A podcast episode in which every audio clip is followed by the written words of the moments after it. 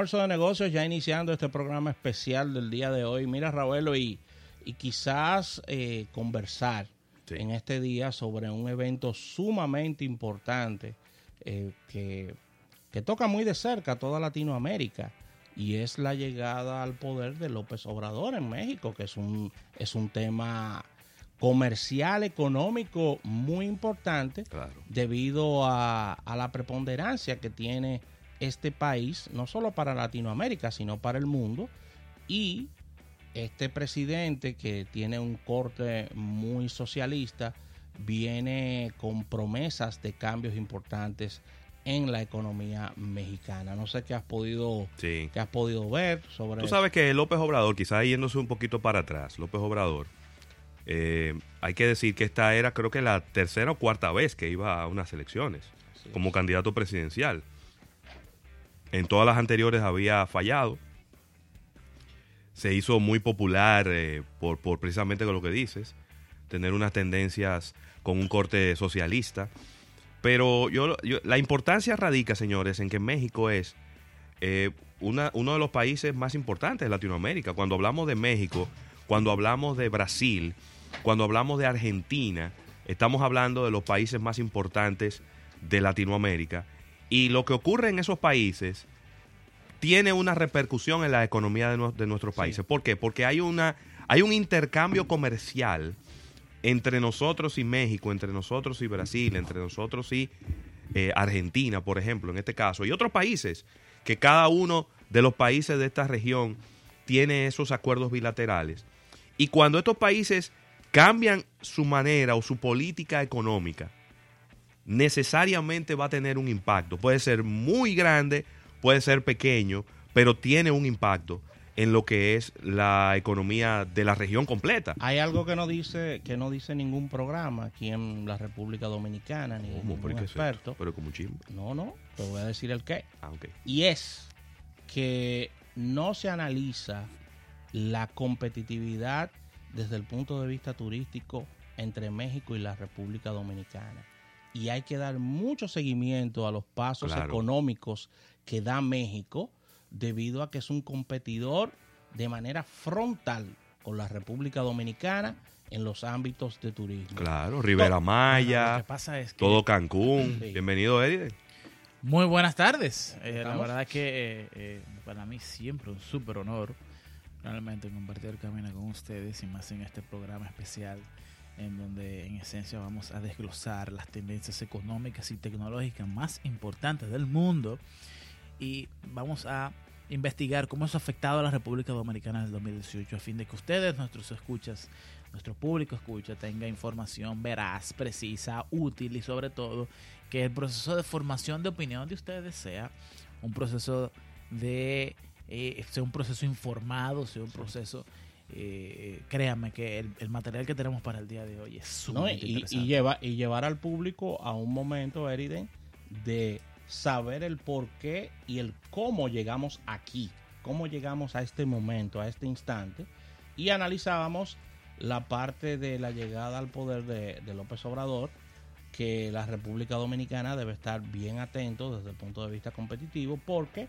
México es uno de los pilares en el tema de turismo y compite directamente con la República Dominicana. Lo que pasa es que puede parecer extraño, pero eh, México nos lleva años luz a nosotros en el, en el desarrollo del sector del turismo. ¿Por qué?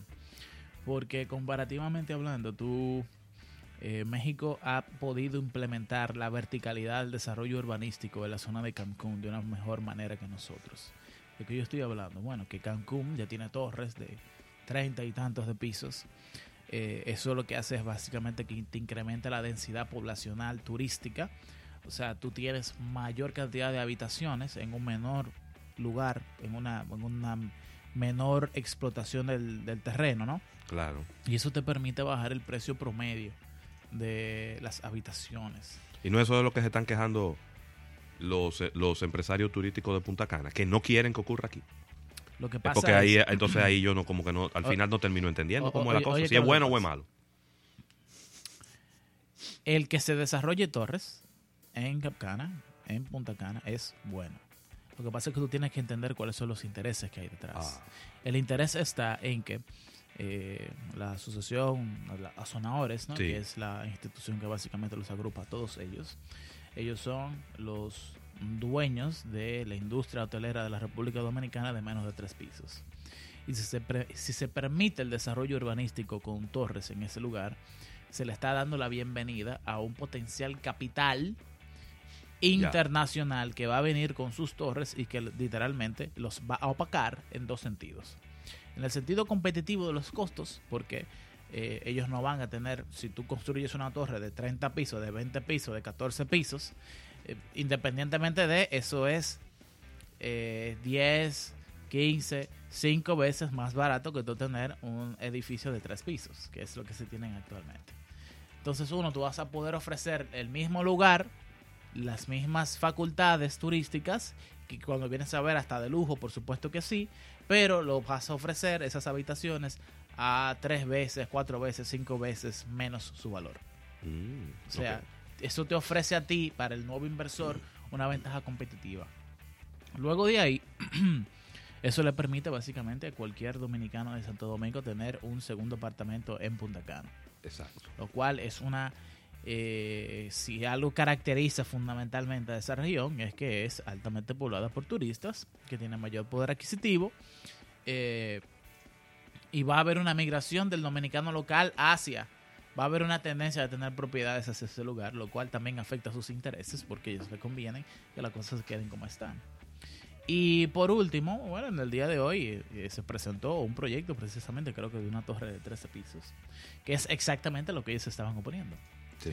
Eh, entonces, eh, pero eso no tiene que ver, al final el, el debate no tiene nada que ver con ellos, porque No.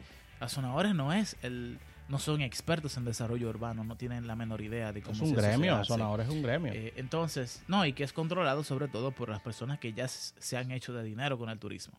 Entonces, el asunto está en cómo pasar al siguiente nivel de turismo eh, en, en- en la República Dominicana en- en- Mira. y, y en su papel en el mundo. Elia. Espérate, eso se hace con un desarrollo de, de grandes edificaciones que eficienticen el uso de terreno en Punta Cana y que abaraten el costo de las habitaciones, porque es muy difícil eh, llegar a los 10 millones de turistas que tenemos hoy día con el nivel de habitaciones que tenemos, con el costo por habitación que tenemos hoy día. Pero el asunto está en que eventualmente vamos a llegar a esos 10 millones de turistas porque ya estamos en 6.1. La pregunta es, ¿cómo será el turismo de la República Dominicana en 20, en 30 años? Exactamente. No hay forma de hacerlo si no es con la implementación de torres más altas de las que ya hay. Esa es una parte importante del todo. Yo tuve la oportunidad de viajar a México y contactar de manera personal cuál es la diferencia entre México y la República Dominicana en los ámbitos de turismo y es sencillamente la preparación de las personas que están envueltas en el sistema.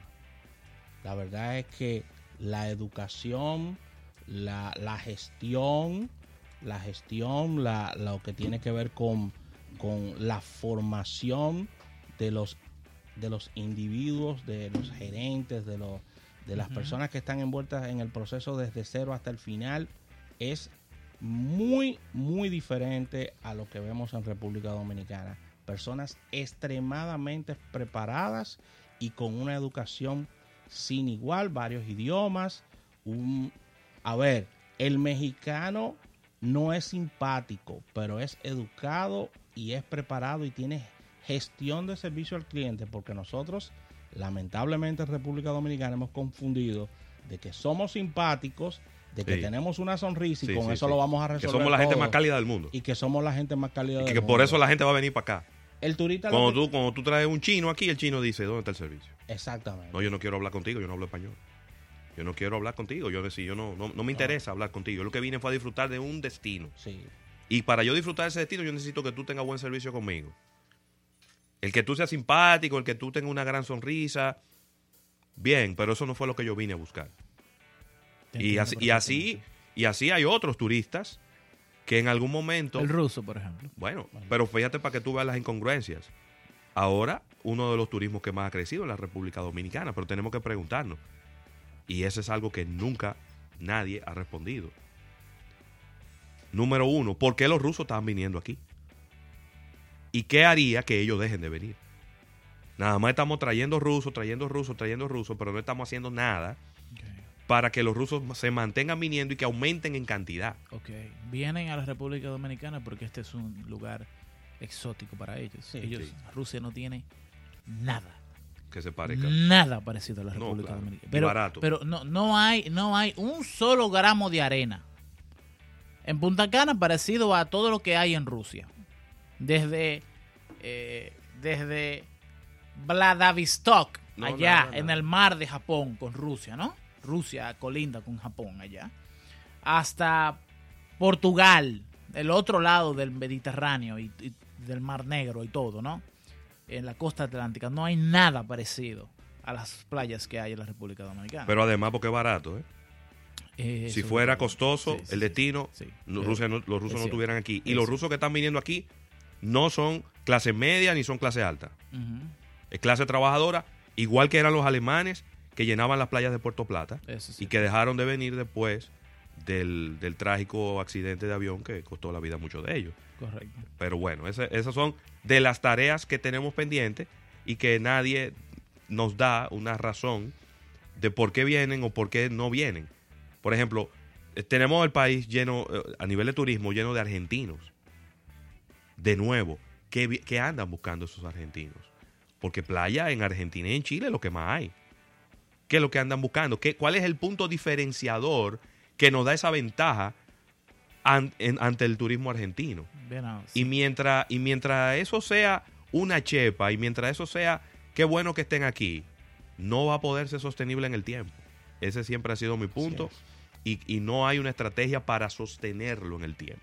Así que ya eh, vamos a entrar, con lo que has preparado con relación a- al programa.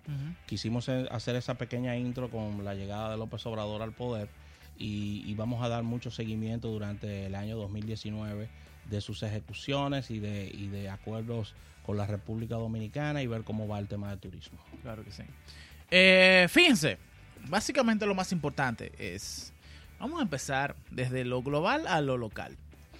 Eh, y lo local no, vamos a tocar en ciertos puntos la República Dominicana, sí, definitivamente, pero el programa de hoy es bastante especial porque nos permite tomar una retrospectiva de las cosas más importantes que han sucedido en la economía internacional en diferentes lugares de la misma.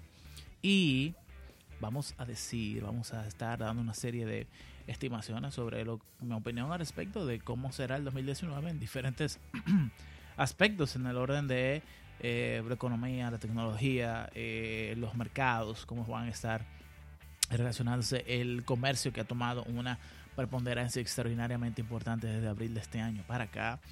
Eh, la energía, el mercado de energía, el mercado de crédito.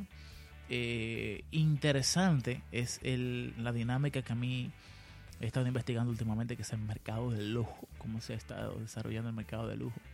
Y por último, eh, yo creo que eh, vamos a dar unas cuantas observaciones sobre compañías que pueden eh, ser interesantes a observar, hay que tener el ojo encima en el 2019. Y por último, que a mí me parece como que la parte, en cuanto al punto de vista ¿no? de intelectual, es cosas que pueden suceder en el 2019, que quizás sean improbables y que como tenemos a Donald Trump Sí. en el poder en Estados Unidos, yo creo que absolutamente nada es improbable. Así que yo Excelente. creo que, eh, ¿qué tal si, si vamos a una breve pausa y entonces volvemos a, a con el Buenísimo. material? Excelente. Buenísimo. Vamos a una pausa comercial y al retorno venimos con todo este contenido.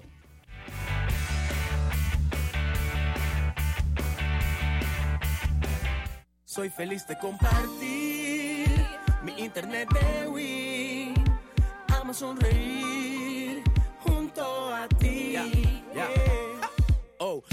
estés lejos, te llevo aquí presente. No importa dónde esté, yo comparto con mi gente. Internet ilimitado que rinde para 10. Con voz de Win, yo te llamo a donde estés. Podemos compartir al escuchar tu voz. Siento que estás aquí. Win Telecom, comparte sin límites. Los dominicanos estamos presentes y vamos para Yugo a buscar el mente. Esta Navidad, todos quieren el 20. Porque en Jumbo, de lunes a viernes, te devolvemos un bono del 20% de tu compra en miles de artículos. Para que los uses todos los sábados y domingos de diciembre y del 2 al 6 de enero. Jumbo, lo máximo. ¿Y tú qué vas a hacer con tu 20?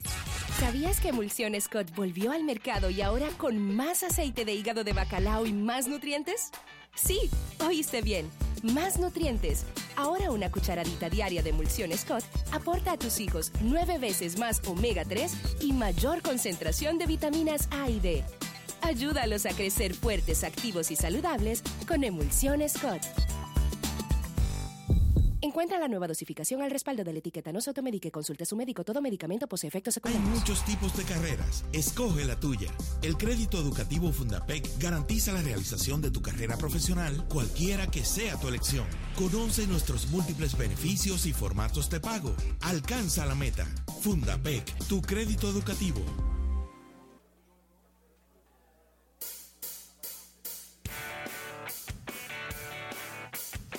Mira, y no hay dudas de que nuestro mejor queso es Michel. Los quesos Michel son los únicos producidos en nuestro país que tienen la garantía 100% de leche, como lo dice su etiqueta. Disfruta del exquisito sabor del crema, del Gouda Light Michel, el danés, el cheddar y toda la gama de los deliciosos quesos Michel. Sin lugar a dudas, Michel es nuestro mejor queso. Mira, y arma tu juntadera con el grupo Buscando tu Carlos Rossi. Lo puedes disfrutar en piscinas, en barbecues, no importa el lugar ni el motivo, porque con Carlos Rossi todos los momentos tienen un sabor especial. Carlos Rossi vino para juntarnos, distribuye Manuel González Cuesta. Y recordar, Rafael, que en esta temporada del año, donde quizás hay un poquito más de movimiento en la calle, este Navidad, eh, inicio de año próximo, usted quiere estar tranquilo de que no va a pasar nada con su vehículo. Instálele un point, este control satelital vehicular de Security Force que te permite tener el control en todo momento en dónde está tu vehículo. Visualización a través de tu PC, de tu tableta o de tu smartphone. Descargas una aplicación tanto para iPhone como para Android y tienes 24/7 el control de dónde está el mismo. Y además más de tres meses de historial. Solo tienes que llamar al 809-562-1213, 809-562-1213 para que disfrutes de este tranquilidad que se siente estar controlado por Point de Security Force. Las nuevas tarjetas crédito y débito de la Nacional, con tecnología chip y pagos sin contacto, pasan tan rápido como la hora del almuerzo. Más detalles en alnap.com.do. Asociación La Nacional, tu centro financiero familiar, donde todo es más Mi fácil. gente compren su boleto, oiga cómo es que esto va 100 jipeta por 100 pesos que rifamos en Navidad 100 jipeta por 100 pesos que rifamos en Navidad 100 jipeta por 100 pesos que rifamos en Navidad 100 jipetas rifarán, Hugo, yo no me lo creo Y a solo 100 pesitos el boleto del sorteo. ¿Y dónde compro mi boleto para sacarme mi jipeta? Oye, en Hiperole, Caribe Express y puntos ¿Y qué jipeta es la que rifamos en Navidad? Señores, son 100 jipetas del grupo Viamar. Oye, ¿y cuándo es el sorteo para decírselo a mi gente? Rifamos 100 jipetas el sábado 22 de diciembre. 100 jipetas por 100 pesos, compra tu boleto ya. ¿Que cómo se dan los abrazos en estos tiempos? Vamos a aprovechar que tengo muchos minutos. Como tanto de ustedes por allá. Mándame un abrazo grande a Toñito, a Julio, a Mercedes. Ay, espérate. Mejor te voy a llamar por videollamada, pa' verte. Sin importar lo lejos que estemos, en Altis te ponemos cerquita, porque al activar un prepago en esta Navidad recibirás 52 gigas gratis y 5000 minutos por todo un año. Altis. Mmm, tengo una idea. ¿Y si vendemos bufandas en la playa? Un estudio de mercado de Extra Target te ayuda a descubrir qué quieren tus clientes, cuándo y dónde. Extra Target Market Research and Consulting. Investigación a la medida de la necesidad de tu empresa. Llámanos al 809-547-1979 o visítanos en www.extratarget.com.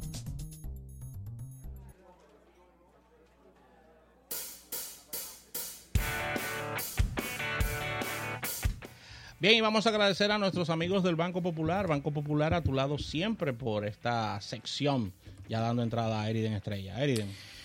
Ok, el 2018 empezó de manera bastante interesante y realmente el 2018 empezó antes, en la segunda mitad del 2017. en donde déjenme decirles que las economías avanzadas y las emergentes, por lo tanto, les fue bastante bien y, y crecieron un promedio por encima de lo que había estimado el Fondo Monetario Internacional. Muy bien. Entonces, el 2018 inició y todavía quedaba mucho del boost económico, del crecimiento económico que hubo en la segunda mitad del 2017. Eh, y la verdad que las economías avanzadas se desempeñaron bastante bien. Y por lo tanto, las economías emergentes, que hay que entenderlas como las economías que le suplen de materias primas a las 20 economías más importantes, más importantes del mundo, eh, también que presentaron un crecimiento bastante interesante. En su momento, el Fondo Monetario Internacional estimó que el crecimiento para el 2018 completo iba a ser de 3.9%. Eh, estamos hablando del crecimiento de la economía mundial, Mundial, como un todo, o sea, los, los 108 trillones de dólares que se producen en la economía mundial como un todo. Sin embargo, algo completamente fuera de cualquier imaginación sucedió. Y es de que el presidente estadounidense Donald Trump en su eh, en su en su, persecución, vamos a decirle así, de cambiar muchos de los términos comerciales de Estados Unidos, que él entiende todavía hoy que Estados Unidos estaba en desventaja en comparación a sus pares en muchos de los tratados de libre comercio que tenían. Eh, básicamente decidió cambiar algunas cosas eh, y fundamentalmente empezó con su principal socio comercial, China. Y en abril empezaron a colocarse algunas de las, eh, tarifas, aranceles que nunca antes se habían visto desde Estados Unidos hacia China. Entonces, básicamente lo que sucedió fue que China reaccionó de la misma manera y pasaron cuatro procesos de aumento de Novelita, tarifas. una novelita. Correcto, un chisme en- en- entre dos, entre dos Sí, niños. sí, sí, sí, sí. Y eso cambió, señora, completamente el balance de la economía mundial. Para que lo sepa. ¿En qué sentido? Fíjate, uno de los mejores ejemplos de cómo cambió totalmente fue que BMW, que tiene una, una de las más importantes, yo creo que la, fábrica de autos más grandes del mundo, eh, la tiene en, en precisamente Estados Unidos. Es donde ellos fabrican el BMW X3 y el X5. Spartanburg es la ciudad de donde la tienen. Es una pequeña ciudad industrial donde tú te imaginarás que en una ciudad de este tipo tú tienes la fábrica automotriz más grande del mundo, o una de las más grandes. Toda la economía ronda alrededor de, eh, en esa ciudad, toda la economía ronda alrededor de la fábrica de BMW. de BMW. Sí. Óyeme, eh, BMW estaba produciendo ahí un modelo X3 y X5, que son las, los USBs que más se venden de ellos, entre 20 a 19 horas. Un solo vehículo de esos. Eso es importante medirlo, porque estamos hablando de la productividad general de las líneas de ensamblaje. Y luego de, estos son básicamente los vehículos que más los chinos compran de BMW, déjame decirte. Eh, no solamente o sea, BMW, una marca alemana, estaba produciendo sus dos principales eh, jipetas en Estados Unidos. Y esas dos principales jipetas servían tanto para la producción de la demanda local en Estados Unidos como en China. Bueno, pues luego de que China le colocó eh, tarifas a las importaciones que ellos hacían de vehículos desde Estados Unidos, pues básicamente BMW empezó un proceso de desmonte de esa fábrica. Y ha empezado a producir eh, las X3 y las X5 que vende en el mercado eh, chino desde China. Un BMW fabricado en China. ¿Por qué? Porque básicamente si a mí me ponen un arancel, si yo estoy produciendo un artículo en Estados Unidos y China me pone un arancel que yo vendo en China de un 20 o un 25%, ya no tiene sentido para mí. ¿Por qué? Porque no voy a ser competitivo. Y déjame decirte que el cambio BMW lo hizo en tres meses. Hizo el desmonte de la línea de ensamblaje de la X3 y de la línea de ensamblaje de la X5 y las X5 que está vendiendo BMW en China son fabricadas en China. ¿Qué, es- qué ha sucedido? Ellos no, no han desmontado la planta en Estados Unidos para nada, pero han bajado los niveles de producción. Entonces, eso tiene consecuencias, esos ajustes han tenido consecuencias para BMW, pero no solamente BMW.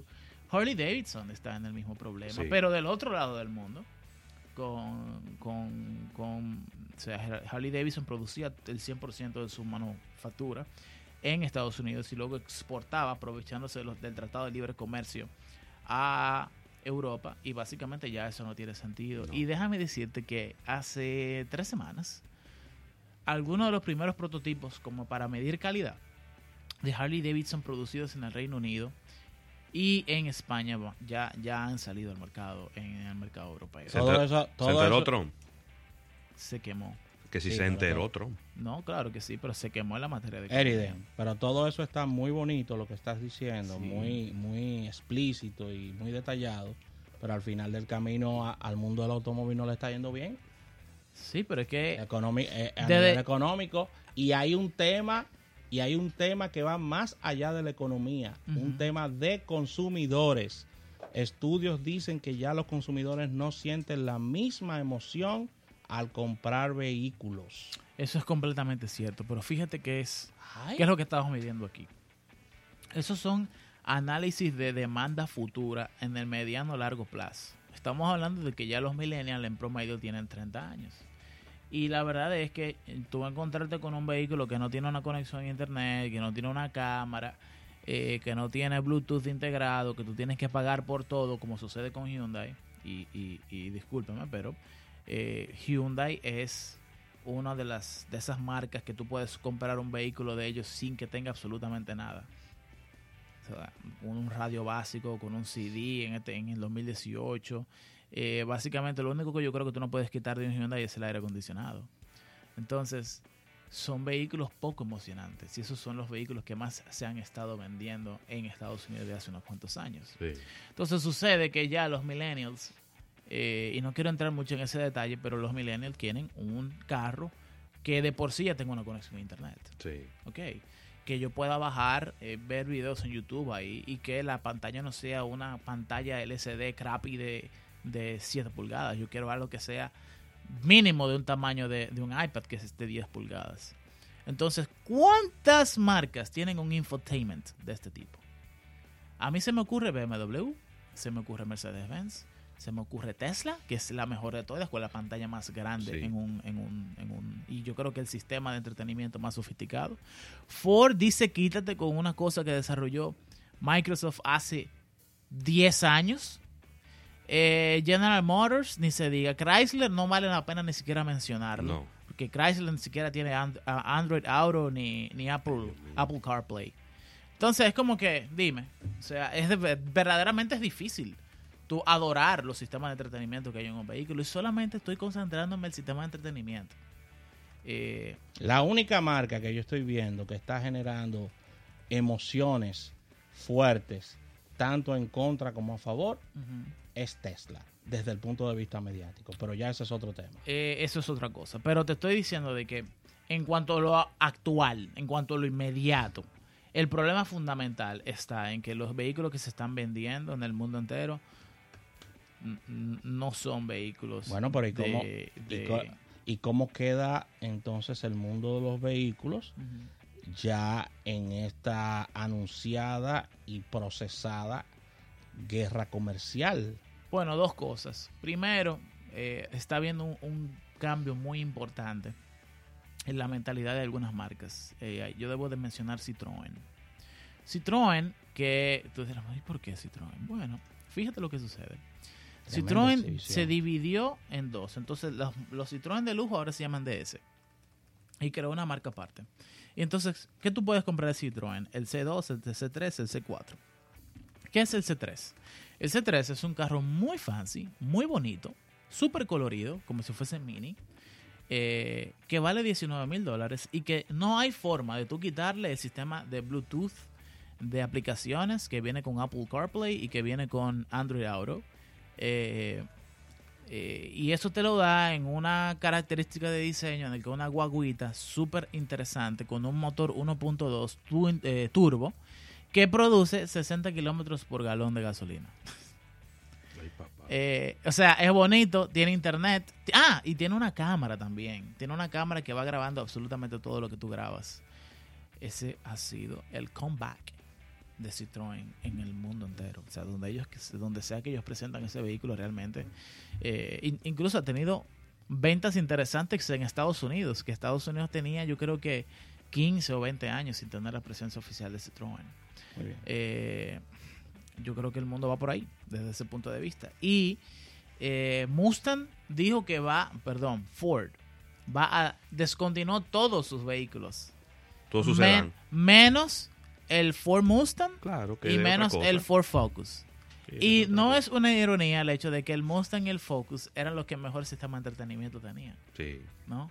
El, el Focus tiene, ¿no? Por, por las características de ser un hatchback, eh, tenía lo mejor en cuanto a tecnología de ellos desde el punto de vista de entretenimiento.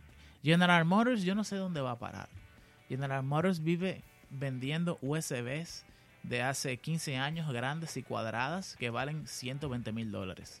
Cuando tú comparas una, una GM con una Range Rover de 80 mil dólares, eh, yo creo que una persona lógica que esté gastando su dinero de verdad va a comprar una GM. Es la única forma en la que tuvo una GM que sea una empresa grande de esa que compró ese vehículo para darse un ejecutivo, pero uno de su dinero no gasta ese tipo de cosas. Eh, y eso es lo que sucede, o sea, hay un hay una falta de innovación en la industria estadounidense de vehículos.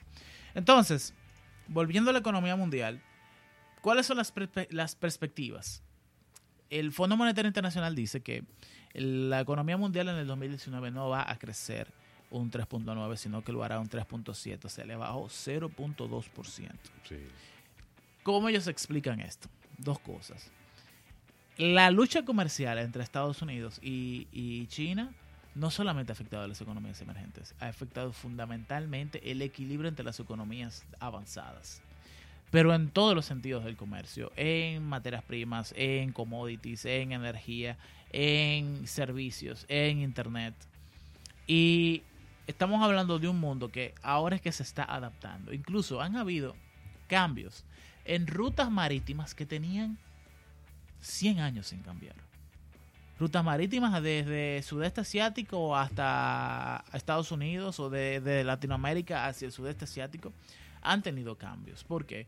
Porque en la búsqueda de evitar las tarifas arancela- arancelarias desde Estados Sí. Unidos hacia China y viceversa, se han inventado nuevos routings, no- no- nuevos fletajes para poder evitar ese tipo de costos.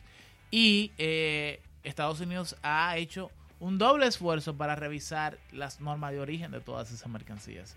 Y todavía estamos en ese proceso en el que eh, a veces una empresa logra con una técnica evadir esos aranceles, pero luego lo descubren y entonces tiene que buscar otra forma y en el proceso se pierde tiempo. El mercado de la soya, por ejemplo, la soya es uno de los agregados eh, agroindustriales más importantes del mundo. Se utiliza para darle comida al ganado, por ejemplo, y para darle comida a las grandes eh, eh, peceras de, peces ¿no? que se producen en el mundo, sobre todo para el salmón. Eh, el mercado de la soya ha tenido uno, de los imbalances más grandes que ha tenido, yo creo que en todo el tiempo en el que yo tengo viendo commodities en Forex. Y la verdad es que es un gran problema. Hemos hablado aquí varias veces de los cortes variados de cerdo. Eh, déjame decirte que si hay un negocio malo actualmente en Estados Unidos es producir cerdo. Brasil ha estado comprando cortes variados de cerdo. O sea, cortes variados de cerdo es todo lo que no sea del cerdo, que es eh, chuletas o bacon cortado en tiritas. Todo lo demás el estadounidense no se lo come. Eh, cabezas, orejas, Sí. rabos, Pata. patas. Sí. Eh, resúmalo, todo lo que se comen los chinos. Exactamente. Todo y lo que, que, no comemos por aquí también, no te hagas. Bueno, lo que pasa es que aquí tenemos Sí, pero que ah, hacerlo. el, Hay una producción el- el local cerdo local es muchísimo Ah, el claro. gringo. Sí, sí. Entonces, eh, Brasil ha estado comprándolo. eh, ha estado comprándolo en algunos países europeos, pero nunca en los niveles que ha estado comprándolo o que lo había estado Claro. comprando eh, China. El mercado de las frutas ha tenido un gran choque también. Estados Unidos vendía muchísimas frutas a China. Era la principal eh, renglón de exportación desde Estados Unidos hacia China. Y China básicamente ha empezado a comprarle frutas a todo el mundo. Todo lo que es fruta en el mundo entero, o sea, guineo. eh, Pero que eso es lo que más hay para allá, para Asia. Sí, hay pero, mucha fruta para allá, hay sí, muchos productores de fruta. Al chino le gusta su manzana, Ah, no, claro. su pera, eh, todas esas frutas estadounidenses. Están acostumbrados a cambiar. Eh, correcto. Entonces, eso ha creado una oportunidad que muchos países emergentes como la República Dominicana han aprovechado. Pero, mala suerte ha sido para los productores los países emergentes que le venden, que le venden eh, oro, que venden cobre, que venden níquel, que venden cemento, que venden agregados de construcción, que venden acero, que venden hierro, que venden estaño. O sea, te estoy hablando de los bloques del sector real de una economía. Claro. Todos los países latinoamericanos que venden materias primas han tenido serios problemas en, en estos últimos ocho meses. Y yo no veo cómo se puedan resolver. Para que Eh, el público entienda, es básicamente Estados Unidos está perdiendo en el tema de cerdos y de, y de rubros con relación a, sus- a su exportación. Es lo que equitativamente estaríamos hablando de que la República Dominicana estaría perdiendo en el tema de producción de huevos hacia Haití. Correcto. Para que tengan, Correcto. o y pollo, para que tengan una idea. Ahora, Eriden, se espérate. supone que ahora se pusieron de acuerdo y hicieron una tregua. A eso iba a hablar. Ah, a eso iba a hablar. Buenísimo. ¿Qué había estado sucediendo? Con todo y todo lo que ha pasado, la cantidad de barcos, de fletes marítimos desde China hacia Estados Unidos creció un 20% en los últimos ocho meses. Con todo y eso. Con todo y eso. Y la cantidad de barcos marítimos desde Estados Unidos hacia China bajó un 5%. Hay voces muy expertas que han estado diciendo, mira, es muy posible que el incremento de fletaje marítimo, de barcos marítimos desde China hacia Estados Unidos haya sido porque se tenía la amenaza de que el 3 de enero iban a empezar nuevas tarifas arancelarias y los comerciantes en Estados Unidos, los comerciantes chinos en Estados Unidos los comerciantes gringos en Estados Unidos habían estado comprando en sobredemanda Aprovisionándose. para aprovisionar sus almacenes que entren en las tarifas y ya, ya tener ¿no? el- el- los insumos que ellos necesitaban para la primera mitad del, del 2019. Eso está por verse. ¿Ok? Porque entonces ha habido una confusión. ¿Qué sucedió? Bueno, damas y caballeros, la semana pasada eh, hubo una de las reuniones más interesantes que se han tenido en todo, debo decirlo, en todo el año, que es el G20. Se hizo en Buenos Aires, Argentina. Ahí se reunieron las 20 economías más importantes del mundo. Y entonces, eh, Xi Jinping, el primer ministro chino, junto con Donald Trump, llegaron a la posición de tener una tregua de no implementar un aumento de tarifas ara- arancelarias que entraría en 3 de enero. Pero entonces, ahora mismo hay un problema. Ajá. Primero se dijo que ellos acordaron entrar en una tregua de 90 días. Ok. Y ayer la Casa Blanca emitió un comunicado oficial que decía que eran 90 días empezando desde hoy. Entonces, ahora no se sabe si son 90 días, o sea, el- si son 90 días empezando desde el 3 de enero o 30 días empezando desde hoy. Tú no sabes si el aumento de las tarifas aran- arancelarias empezarán o a principios de marzo o a principios de abril. No se sabe actualmente. El presidente fue. Trump acaba de decir que se puede extender esto de los 90 días, que es posible. Y que es posible que sí, pero, pero vuelvo y te digo, con Trump todo Nunca es se posible. sabe. A mí lo único Nunca que se me sabe. importa es lo que está escrito en un papel. Claro. Muy bien. O sea, cuando Hasta yo que debo no se de- escribe. Ex- Y, toda- todavía escrito, eh, no, Eh, ne- no necesariamente ajá, ajá. eh, eso es palabra de Dios. Correcto. Entonces, han habido serios imbalances. Ahora bien, yo creo que hemos hecho una buena descripción de lo que ha sucedido en el 2018. Falta la parte del sector público, del- perdón, del sector privado. A las empresas les ha ido muy bien. El sector eh, financiero estadounidense se ha aprovechado bastante de, ha podido mitigar, mejor dicho, las serias dificultades que un proceso de incremento de tasas de interés le imponen a un negocio. Eh, aún así, que pasamos de tener tasas de interés en promedio de 1.15% a 2.50, que es lo que tú encuentras en algunas tasas de interés en algunas operaciones interbancarias en Estados Unidos. Las divisiones de negocios de los bancos más importantes estadounidenses siguen mostrando muy buenos resultados. Pero, Eriden, eso tiene que ver también, eso, tiene, eso se muestra, o otros sectores de la economía estadounidense han mostrado el mismo comportamiento. Sí. Vamos a empezar por Walmart. Eh, mucha gente estará hablando, por ejemplo, de que este eh, de que Walmart se ha adaptado muy mal a la economía digital, de que Target se ha adaptado de forma muy mal a la economía digital. Mm, eh, Bueno, pues eh, las cifras en el 2018 fueron muy superiores a las del Ellos van 2017 bien. y ni siquiera en el 2000 y, y ni se imaginan con el 2016. Eh, en el Black Friday anterior, solamente Amazon, Amazon movió 2 billones de dólares. Y en la economía estadounidense en total se movieron 980 mil millones de dólares. En, no en ese solo día, la mayoría en ese día, pero en, en todo, en toda esa semana. Eh, incluyendo el Cyber Monday. Eso es un boost sumamente importante a lo que tiene que ver con el sector de consumo, con el sector retail. Independientemente de si es comida o si es electrónico, la verdad que el consumo de los hogares incrementó.